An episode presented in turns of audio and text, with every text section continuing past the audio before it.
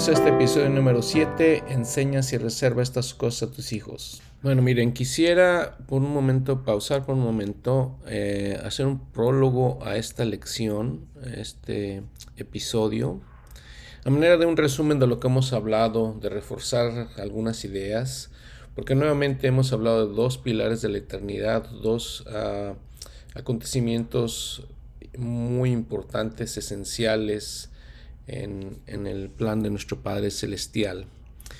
Entonces este plan de salvación está en el centro de todo. Y debido a este plan de salvación se creó la tierra y se efectuó la caída, la expiación de Jesucristo vino por motivo de la caída, nos explican las escrituras, y entonces nos redime de esa caída. Permítame por favor leer nuevamente al presidente Oaks ese plan que en las escrituras se le denomina el gran plan de, de felicidad, el plan de redención y el plan de salvación, y que fue revelado en la restauración, comenzó con un concilio en los cielos. Como espíritus deseamos alcanzar la vida eterna de la que disfrutan nuestros padres celestiales. En ese momento habíamos progresado hasta donde podíamos, sin una experiencia terrenal, en un cuerpo físico. A fin de brindar esa experiencia, Dios el Padre planeó, planeó crear esta tierra. En la vida terrenal que se ideó, seríamos manchados por el pecado al hacer frente a la oposición necesaria para nuestro crecimiento espiritual. También estaríamos sujetos a la muerte física. En el concilio de los cielos, en los cielos, perdón, en el concilio en los cielos se presentó el plan del Padre a todos los hijos de Dios, creados en espíritu incluso sus consecuencias y pruebas terrenales, sus ayudas divinas y su destino glorioso. Vimos el fin desde el principio. Todas las miriadas de seres mortales que han nacido en esta tierra escogió en el plan del Padre y lucharon por él en la batalla celestial que siguió.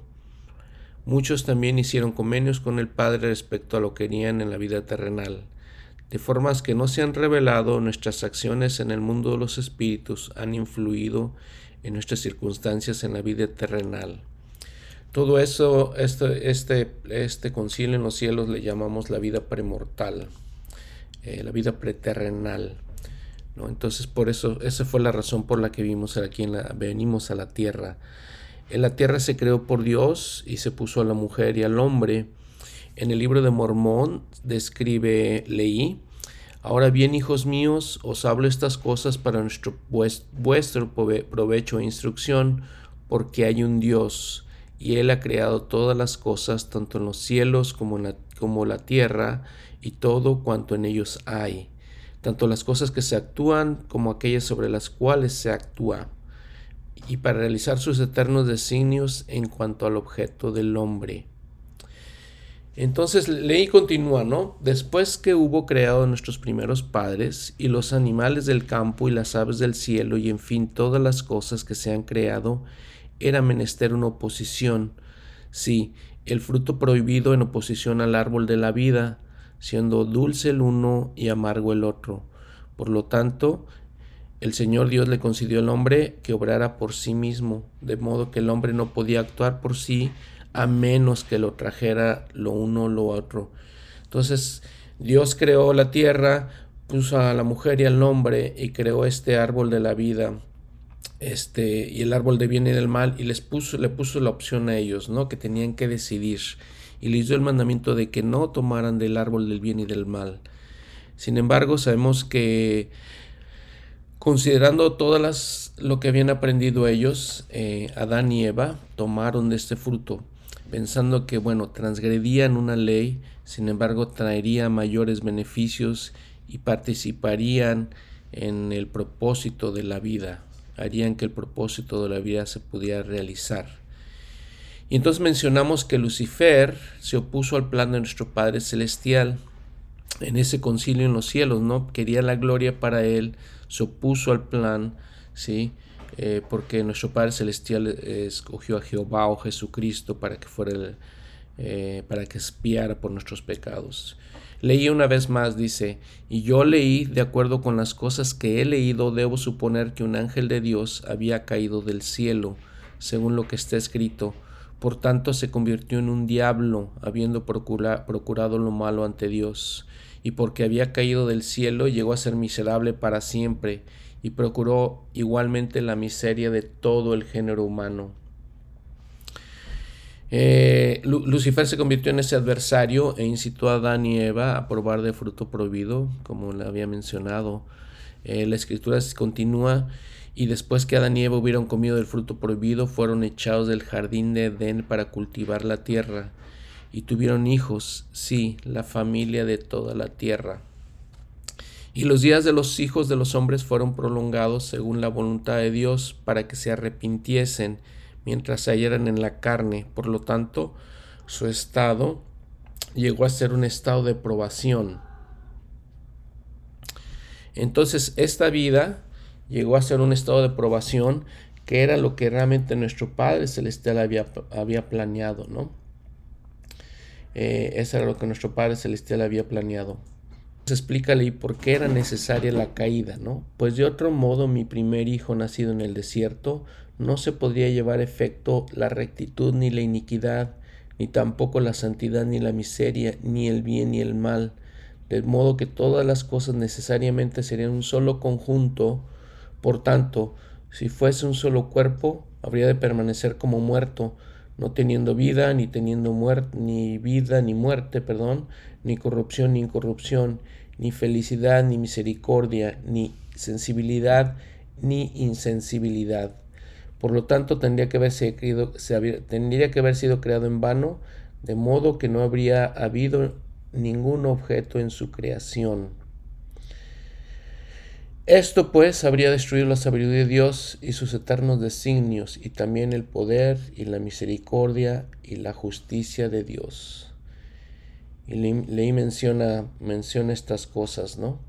Eh, menciona que sin esta caída nuestros padres tampoco hubieran podido tener hijos, no hubieran podido tener posteridad.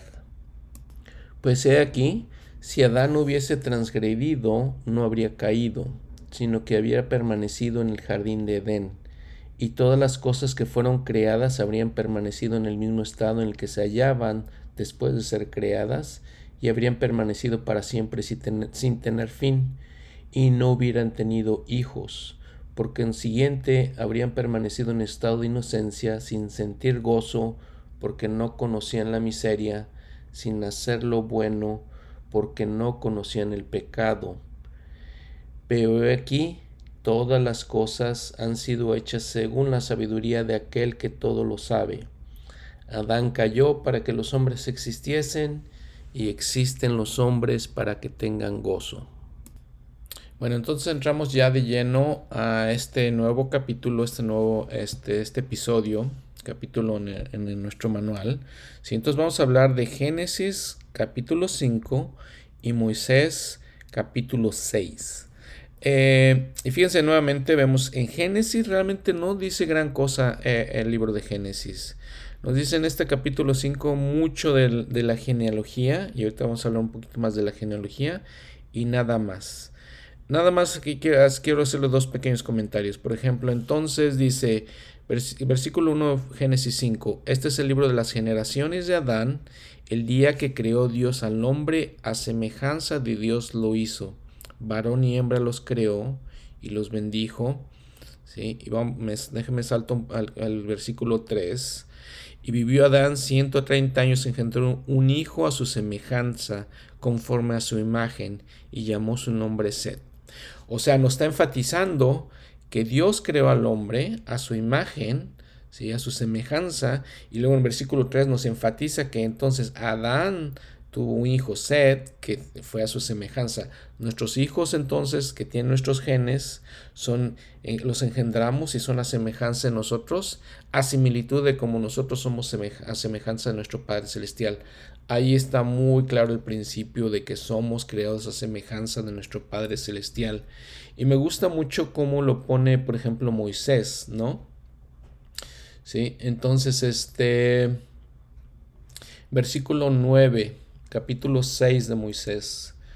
Déjame regresar al versículo 8 capítulo, del capítulo 6.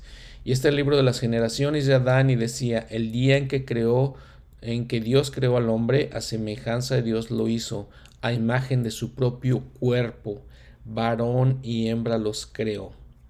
Entonces, nuevamente enfatizando eso, que fuimos creados a semejanza de Dios y Sed nació a semejanza de Adán. Eh, otra cosa, de las pocas cosas que realmente es este capítulo 5 de Génesis, si vamos al versículo 22, y caminó Enoch con Dios después que engendró a Metusalén 300 años, y luego en versículo 24, caminó pues Dios, uh, caminó pues Enoch con Dios y desapareció porque lo llevó Dios. So, entonces, entonces parece que fue alguien, Enoch era alguien importante, pero no nos dice nada a Génesis, no nos dice gran cosa, ¿no? Sí, pero en el libro Moisés sí nos dice. En el libro de Génesis, les digo, nada más nos dice la genealogía. Esta es la época que se llama la época de los patriarcas, empezando con Adán, ¿no? Adán, Seth, este, Enoch, Matusalén, todos estos hombres grandes, eh, eh, fuertes en el Evangelio, se conoce como la edad de los patriarcas. Y vamos a hablar en los, en los próximos episodios, en los próximos capítulos de, de, las escrituras se habla de todos esos hombres, de la vida de ellos, ¿no? Entonces, miren, si nos, nos vamos entonces al capítulo 6 de Moisés. Eh, entonces el versículo 10, y Adán vivió 130 años, engendró un hijo a su propia imagen y semejanza y llamó su nombre Seth. Y en el versículo 15, y los hijos de los hombres eran muchos sobre toda la faz de la tierra y en aquellos días Satanás ejercía gran dominio entre los hombres y agitaba sus corazones a la ira, y desde entonces hubo guerras y derramamiento de sangre, y buscando poder, el hombre levantaba su mano contra su propio hermano para darle muerte por causa de las obras secretas. Los hijos de Adán empezaron a crecer, a crecer, Satanás ejerció, influencia en ellos, se empezaron a formar eh, combinaciones secretas como las vemos en el libro de Mormón igualmente y empezó a haber guerras y ellos entre ellos buscaban el poder unos contra otros y este y así empezó la vida. Em, si nos vamos por ejemplo al versículo 21 y entonces hubo un hombre que se llamaba Jared dice Jared vivió 162 años y engendró a Enoch y parte de lo que vamos a ver en este episodio es la vida de este hombre Enoch, ¿no? Y, vivió Jared 800 años después de engendrar a Enoch, y engendró hijos e hijas. Y Jared instruyó a Enoch en todas las vías de Dios, o sea que le enseñó, le enseñó el Evangelio, ¿no? Déjeme, déjeme regresarme un poquito al versículo 1 del capítulo. Y Adán escuchó la voz de Dios y exhortó a sus hijos a que se arrepintieran entonces, desde Adán, desde ese, momento, eh, se, inició el, el, principio del arrepentimiento. Y el versículo 3, y Dios se reveló, diciendo, reveló con B chica, ¿no? A Seth, el cual no fue rebelde con B grande, sino que ofreció un sacrificio aceptable como lo hizo su hermano Abel, y también él nació un hijo y se llamó Enos. Y entonces, versículo 4, empezaron estos hombres a invocar el nombre del Señor y el Señor los bendijo. Entonces, por un lado, algunos de los hijos de Adán empezaron a, escuchar a Satanás, empezó a haber guerras entre ellos. Por otro lado, eh, los, los, hijos de Adán que fueron justos empezaron a enseñar ciertos principios como el arrepentimiento, como la oración, dice que empezaron a invocar a Dios, y como los sacrificios, ¿no? Entonces algunos de, esos hombres, de los patriarcas, vienen de este hombre Seth, fueron la, la niña de los hombres justos que eran descendientes de Adán. Y entonces les decía, vamos a hablar hoy de, de Enoch. ¿Sale? Y dice el versículo 23, Moisés, Moisés 6, versículo 23, y fueron predicadores de rectitud y hablaron, profetizaron y exhortaron a todos los hombres en todas partes a que se arrepintieran, y se enseñó la fe a los hijos de los hombres. Fe y arrepentimiento. Y nos dice el versículo 25 que, bueno, Enoch engendró a, un, a, uno de sus hijos que se llama Matusalén, que fue también otro de los patriarcas importantes de la Biblia, ¿no? Abraham dice que vivió en los tiempos de, Matusalén. Abraham le pagaba sus diezmos a Matusalén. Matusalén era como el líder de, Abraham, ¿no? Entonces, eh, este, interesante. Y dice que Enoch, en el versículo 27, y oyó una voz del cielo que decía, Enoch, hijo mío, profetiza los de este pueblo y diles, arrepentíos porque así dice el Señor, estoy enojado contra este pueblo y mi furiosa ira está encendida en contra de ellos porque se han, endurecido sus corazones y sus oídos, sus oídos se han entorpecido y los ojos no pueden ver lejos. Y durante estas muchas generaciones, desde el, día en que los creé, se han desviado y se me han negado y buscado sus propios consejos en las tinieblas, y en sus propias abominaciones han ideado el asesinato y no han guardado los mandamientos que yo di a su padre Adán. Y bueno, dice el versículo 24 pues de, las, de los juramentos, ¿no? De las combinaciones secretas. Y entonces el Señor le dice a Enoch, ve y predícales el arrepentimiento. Versículo 31, y Enoch oyó estas palabras, se humilló a tierra ante el Señor y habló ante él diciendo, se humilló, se arrodilló ante el Señor en, espíritu de adoración y le dijo, ¿por qué he hallado gracia ante, ante tu vista si yo no soy más que un jovenzuelo y toda la gente me desprecia por cuanto soy tardo en el habla? ¿Por qué soy tu siervo? Aprendemos en las escrituras, eh, principalmente eh, algo importante en Doctrina y Convenios, cuando el Señor le dice a José Smith, de las de los, este, cosas menores, de las personas menores, Él escoge a sus siervos para predicar el Evangelio. Entonces, un poquito como José Smith, que era un jovenzuelo, dice, toda la gente lo despreciaba, no podía hablar bien, ¿sí? ¿Por qué soy tu siervo? ¿Por qué me escoges? Obviamente Dios, nuestro Padre Celestial, nos conoce mejor de lo que nosotros nos conocemos a, a nosotros mismos. Y Él le dijo, en el versículo 32. Y el Señor dijo a Enoch, ve y haz lo que te he mandado, y ningún hombre te herirá. Abre tu boca y se llenará, y yo te daré poder para expresarte, porque toda carne está en mis manos, y, haré conforme bien me parezca.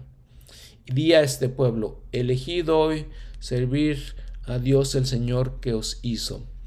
Es una, es una prueba también de que para nosotros mismos, cuando somos, tenemos llamamientos en la iglesia, cuando se nos llama a hacer cosas importantes, que el Señor nos dice, eso puede ser, por ejemplo, el matrimonio, ¿no?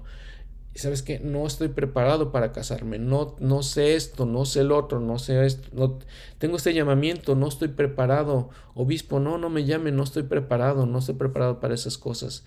Otro tipo de cosas, ¿no? Los, los retos cuando son para hacer cosas justas, como les digo, los llamamientos, como ser un matrimonio, como ser padres, ¿no? Padre, madre, a veces no estamos preparados, no nos sentimos preparados para, para ser un, eh, este, papá y mamá de, de, hijos, pero si el Señor nos da algo, ¿sí? Dice, yo te daré el poder, porque toda carne está en mis manos.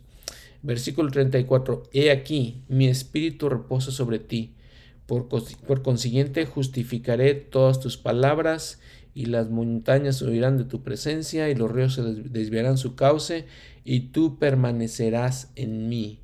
Por tanto, anda conmigo.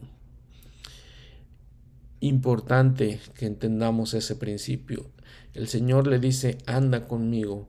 Cuando nosotros estamos cerca de Dios, cerca de, de nuestro Padre Celestial, nos acercamos y guardamos sus mandamientos, aun cuando haya cosas que parecen imposibles para nosotros, este, las vamos a hacer, porque estamos y andamos con Él. Eh, y el Señor entonces le enseña, igual que a Moisés lo habíamos visto en, en, los episodios anteriores, les, les enseña, le enseña este, los espíritus que había creado cosas que el ojo natural no percibe, dice la escritura. ¿sí? Y en el versículo 37, y sucedió que Enoch salió por toda la tierra entre el pueblo, y subía a las colinas y a los lugares altos y clamaba en voz alta, testificando en contra de sus obras, y todos los hombres se ofendían por causa de él. Sí, lamentablemente pues es la naturaleza, ¿no? De si alguien viniera y nos hablara bonito, pues le haríamos caso. Pero si alguien viene y nos dicen tienen que arrepentirse, no están, no están haciendo lo correcto, no están obedeciendo los mandamientos, nos ofendemos, ¿no? La gente humilde, la gente que, es este, honesta, eh, sincera, acepta los mandamientos, acepta, acepta que, está, que, está en lo, que no está en lo correcto, la, gente que no es humilde pues se ofende. Entonces eh, Enoch predicó, los hombres se ofendieron, ¿sí? Y, esa fue su, su, este, su predicación. El versículo 39, y aconteció que cuando lo oyeron, ninguno puso las manos en él, porque el temor se apoderó de todos los que lo oían, porque andaba con Dios. O sea que se, se querían obviamente asesinarlo probablemente o querían hacerlo con él, no podían acercarse a él porque él tenía el Espíritu de Dios. El versículo 43, entonces, y no continuó sus palabras diciendo, el Señor habló conmigo, el Señor que habló conmigo es el Dios del cielo, y es mi Dios y vuestro Dios, y vosotros sois mis hermanos. ¿Y por qué os aconsejáis vosotros mismos y negáis al Dios del cielo? Él hizo los cielos, la tierra es el estrado de sus pies, y suyo es el fundamento de ella. Y aquí él ha establecido y ha traído una hueste de hombres sobre la faz de ella. Y les, eh, les, empieza a hablar del plan de salvación, les empieza a hablar de la historia de Adán, entonces, sale en el versículo, en el versículo 45, y la muerte ha venido sobre nuestros padres, no obstante los conocemos y no podemos negar, y conocemos aún el primero de todos, sí Adán, porque todavía vivían en los tiempos de Adán, ellos, ellos todavía conocían a Adán. Dice, porque hemos escrito otra vez un libro de memorias, y este, de acuerdo con el modelo, dado por el dedo de Dios, y se ha, se ha dado nuestro propio idioma. Y dice el versículo 47, y la gente tembló y no pudo estar en su, en su presencia. Eh, él les dijo nuevamente, les volvió a hablar del plan de salvación, por motivo de que Adán cayó, nosotros existimos. Por motivo de que Adán cayó, nosotros existimos, y por su caída vino la muerte y somos hechos partícipes de miseria y angustia. Y que Satanás viene entre los hijos de los hombres y los tienta para que lo adoren, y los hombres se han vuelto carnales, sensuales y diabólicos, y se hayan desterrados de la presencia de Dios. Habíamos hablado, ¿no? Anteriormente, somos desterrados de la presencia de Dios, la muerte espiritual, y somos, y también vamos a morir físicamente, si la muerte física. Más el versículo 50 dice, más Dios ha hecho saber a nuestros padres que es preciso que todos los hombres se arrepientan. Y por su propia voz llamó a, su, a nuestro padre Adán diciendo, yo soy Dios, yo hice el mundo y a los hombres antes de que existiesen en la carne. Y también le dijo, si te vuelves a mí y escuchas mi voz, y crees y te arrepientes de todas tus transgresiones y te bautizas en el agua, en el nombre de mi Hijo unigénito, lleno de gracia y de verdad, el cual es Jesucristo, el único nombre que se dará debajo del cielo, mediante el cual vendrá la salvación a los hijos de los hombres, recibirás el don del Espíritu Santo. Básicamente, en un eh, versículo, versículo 52, está hablando del, plan de salvación. Fíjense, en ese versículo nada más, ¿no? Si crees y te arrepientes de todas tus transgresiones, ¿no? fe, arrepentimiento, te bautizas, bautismo y recibirás el don del Espíritu, ¿sí? la confirmación. Ahí nos está dando básicamente lo que conocemos como, como podemos decir como el Evangelio de Cristo, ¿no? Se llama la doctrina de, de Cristo. Y, nuevo, y otra cosa importante de este versículo está hablando ya de Jesucristo, no está hablando de su, de su nombre como Jesucristo, ¿no? Y que es el, el medio y el nombre por el cual vamos a ser salvos. En el versículo 53 le pregunta a Adán, Adán dice, sigue hablando, no, no, pero le está preguntando a Adán, este, está hablando de que Adán le pregunta al Señor, ¿por qué es necesario que los hombres se arrepientan y se bauticen en el agua? ¿Sí? Y el Señor le contesta, he aquí te he perdonado tu transgresión en el jardín de Edén. Una doctrina que hablábamos una vez anteriormente, la, doctrina del pecado original, aquí mismo le está diciendo este, el Señor Adán que ya lo, lo perdona por esa transgresión. ¿sí? El versículo 54, de allí que se extendió entre el pueblo el dicho, el dicho que el Hijo de Dios, Jesucristo, ha expiado la transgresión original, por lo que los pecados de los padres no pueden recaer sobre la cabeza de los niños, porque estos son, simples, eh, perdón, estos son limpios desde la fundación del mundo. Saben que esto contrasta completamente con todas las doctrinas de la cristiandad, ¿no? Con todos los principios cristianos completamente contrasta. Sin embargo, como ustedes lo sientan en, en mi, mi sentimiento es, wow, esto es exactamente, tiene mucho sentido, tiene mucha lógica, encaja perfectamente en, en, lo que cuando habla de un Dios justo, ¿no? Todas estas doctrinas, toda esta, esta teología, este, hermanos y hermanas, es única al Evangelio restaurado de Jesucristo.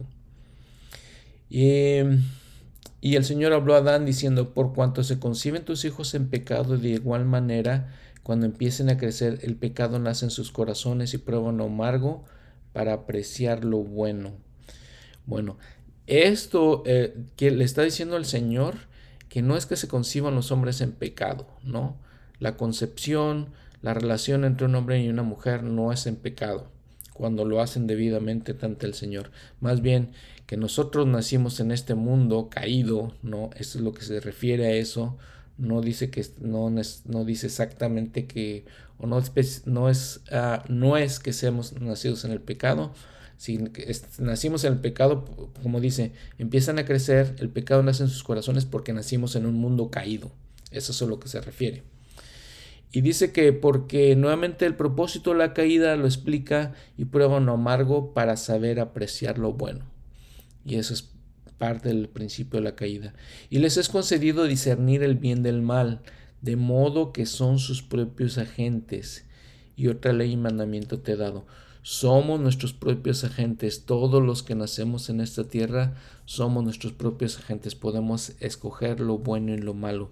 Tenemos nuestra agencia, nuestro albedrío. Y quiero dar una fe de ratas que mencioné en el, en el episodio anterior.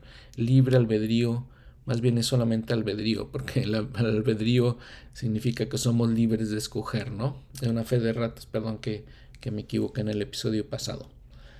Y dice en el versículo 57, enséñalo pues toda esta doctrina de Cristo, todo este evangelio de Jesucristo, fe, arrepentimiento, bautismo, este, confirmación, eh, este, y todo esto de que somos libres de escoger, eh, tenemos albedrío, Enséñalo pues a tus hijos que es preciso que todos los hombres en todas partes se arrepientan, o de ninguna manera heredarán el reino de Dios, porque ninguna cosa inmunda puede morar allí, ni morar en su presencia, porque en el Evangelio, eh, perdón, en el lenguaje de Adán, su nombre es hombre de santidad, y el nombre de su unigénito es el Hijo del Hombre, sí, Jesucristo un justo juez que vendrá en el meridiano de los tiempos.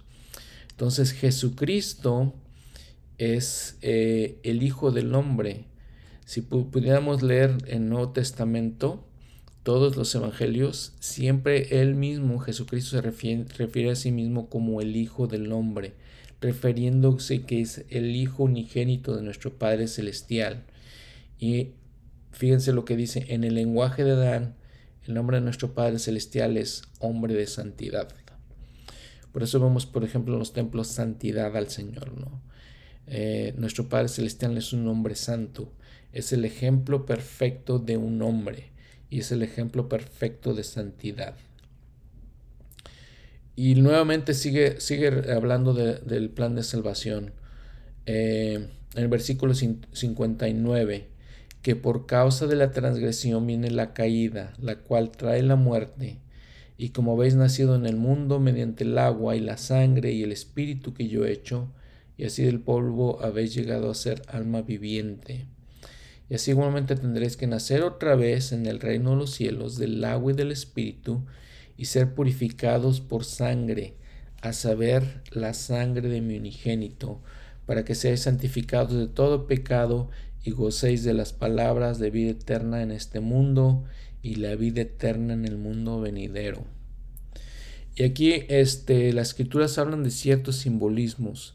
Nosotros nacemos físicamente del agua y del espíritu y la sangre. El líquido amniótico en el, cuerpo de nuestras madres es, el agua, la sangre, recibimos la sangre de nuestras madres y el espíritu es colocado en nosotros y, nacemos. Entonces, de, la misma manera deben nacer otra vez. Debemos nacer otra vez espiritualmente, o sea que tenemos que tener ese cambio en nuestros corazones, como decía, del mundo caído, de nuestros corazones caídos, de nuestro, nuestro espíritu y sentimientos de pecado, debemos nacer otra vez del agua cuando nos bautizamos, del Espíritu cuando nos confirmamos y de la sangre, que es la sangre de Jesucristo. Esos tres puntos nuevamente nacemos físicamente y luego nacemos espiritualmente en esas, de esas tres maneras. Y gocéis de las palabras de vida eterna en este mundo y la vida eterna en el mundo venidero. Sí, la gloria inmortal. Aquí nos habla de otro principio que es que la vida eterna no significa ser inmortales, sino la vida eterna significa vivir en la presencia de Dios o vivir con nuestro Padre Celestial. Y le llama aquí gloria. Si vamos a ser inmortales, por medio de la resurrección, todos vamos a ser inmortales, todos vamos a nacer otra vez, tener nuestro cuerpo otra vez. Pero aquellos que son justos van a disfrutar la vida eterna, que nuevamente significa vivir con nuestro Padre Celestial. Entonces, versículo 60, porque por el agua guardáis, guardáis el mandamiento, y por el Espíritu sois justificados, y por la sangre sois santificados. Entonces, ser justificados es, es como un término, este, un, término legal, ¿no? Este, quiere decir que somos libres de culpa, se nos absuelve de culpa, dice el presidente Harold Billy, ¿sí? Se nos absuelve de culpa, somos libres de culpa. Por el, entonces somos, somos justificados por el Espíritu. Cuando nosotros realizamos ciertas ordenanzas, eh, dice el presidente Jarabrito otra vez, recibimos el Santo Espíritu de la promesa. Este ratifica esas ordenanzas y nos, nos libra de culpa. ¿sí? Entonces, en este aspecto está hablando del bautismo en sí, que es sellado por el, por el Espíritu de la promesa. ¿no? Eh, y por la sangre somos santificados. Dice el elder, el elder Bruce McConkie, ¿no? Dicen que los hombres son santificados por el poder del Espíritu Santo. ¿Sí? Tal, proceso de santificación es efectivo y es operativo por la sangre o por el derramamiento de la sangre de Cristo. Cierro la, la cita. Entonces, eso se refiere, ¿no? Cuando somos santificados. Somos nuevamente justificados, se nos libre de culpa y luego somos santificados. Eh, santificación significa que somos limpiados de todas las impurezas, ¿sí? somos limpios de todo eso por medio de la sangre de Cristo. Alguien lo puso, lo puso de esta manera. Entonces, por ejemplo, si vemos nuestro hombre actual y vemos al pasado, ¿sí? La justificación es que todas esas cosas que hacíamos, que hicimos mal, que cometimos pecados y todo eso, somos libres de esas culpas en el momento en que nos arrepentimos, ¿no? Nos bautizamos y entonces somos santificados para que seamos seres diferentes hacia el futuro. Alguien lo explicó de esa manera. Les recomiendo este, eh, la central, de, central del libro de Mormón. Entonces ahí, ahí pueden ver algunas de estas, de estas citas. Es muy interesante lo que dicen en cuanto a este, este capítulo, este episodio. ¿Sí? Entonces dice, porque por el agua entonces guardáis el mandamiento, somos bautizados por el por el Espíritu sois justificados y por la sangre sois santificados. De manera que se da para que permanezca en vosotros, ya que somos santificados, dice, el testimonio del cielo, el consolador, las cosas pacíficas de la gloria inmortal, la verdad de todas las cosas, lo que vivifica todas las cosas, lo que conoce todas las cosas y tiene poder de acuerdo con la sabiduría, la misericordia, verdad, justicia y juicio.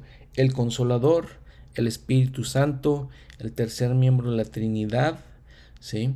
Dice el presidente Nelson recientemente en la conferencia general, si tenemos que buscar tener el Espíritu con, este, con nosotros, el Espíritu, este, eh, Espíritu Santo con nosotros, porque nos dice no vamos a poder sobrevivir las pruebas que se, que, se, que se avecinan y que nos enfrentamos si no tenemos el Espíritu. Porque aquí en este versículo nos dice todo lo que el Espíritu hace por nosotros, no es un consolador, nos, nos, nos, trae paz a nuestra alma, nos enseña la verdad de todas las cosas, nos vivifica, conoce todas las cosas, nos, de acuerdo con la, sabiduría, la misericordia, la verdad, la justicia y el juicio. Versículo 62. Y ahora bien, he aquí, te digo, este es el plan de salvación para todos los hombres, mediante la sangre de mi unigénito, el cual vendrá en el meridiano de los tiempos. Este es el plan de salvación.